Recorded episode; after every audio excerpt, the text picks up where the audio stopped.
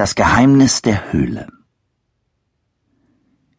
Die Nacht war windstill.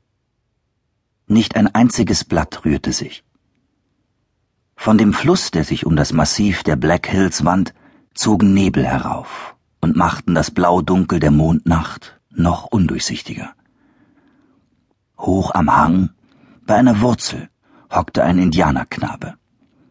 Er bewegte sich nicht so dass das Getier ihn nur durch den Geruch wahrnahm. Dicht vor dem Jungen fiel ein Schimmer des Mondlichtes bis auf den Waldboden. Die Augen des Knaben waren auf den Lichtfleck gerichtet.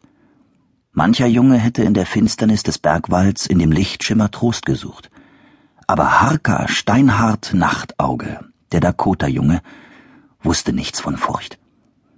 Seine Gedanken waren auf etwas anderes gerichtet.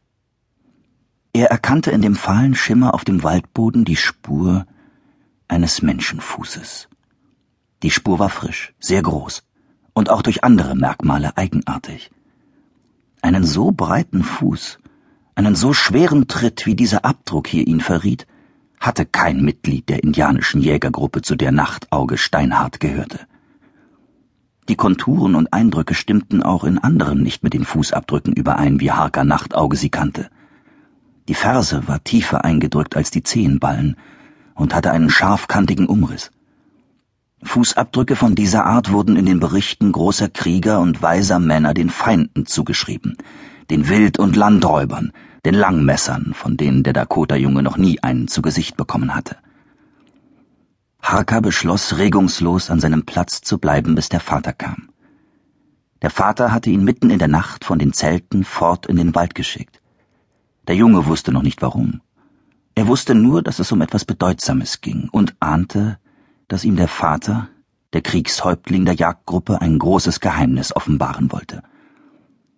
Es war beschlossene Sache, dass das Dorf am folgenden Tage aufbrechen, die Waldberge verlassen und neue Jagdgründe in südlicheren Prärien suchen wollte.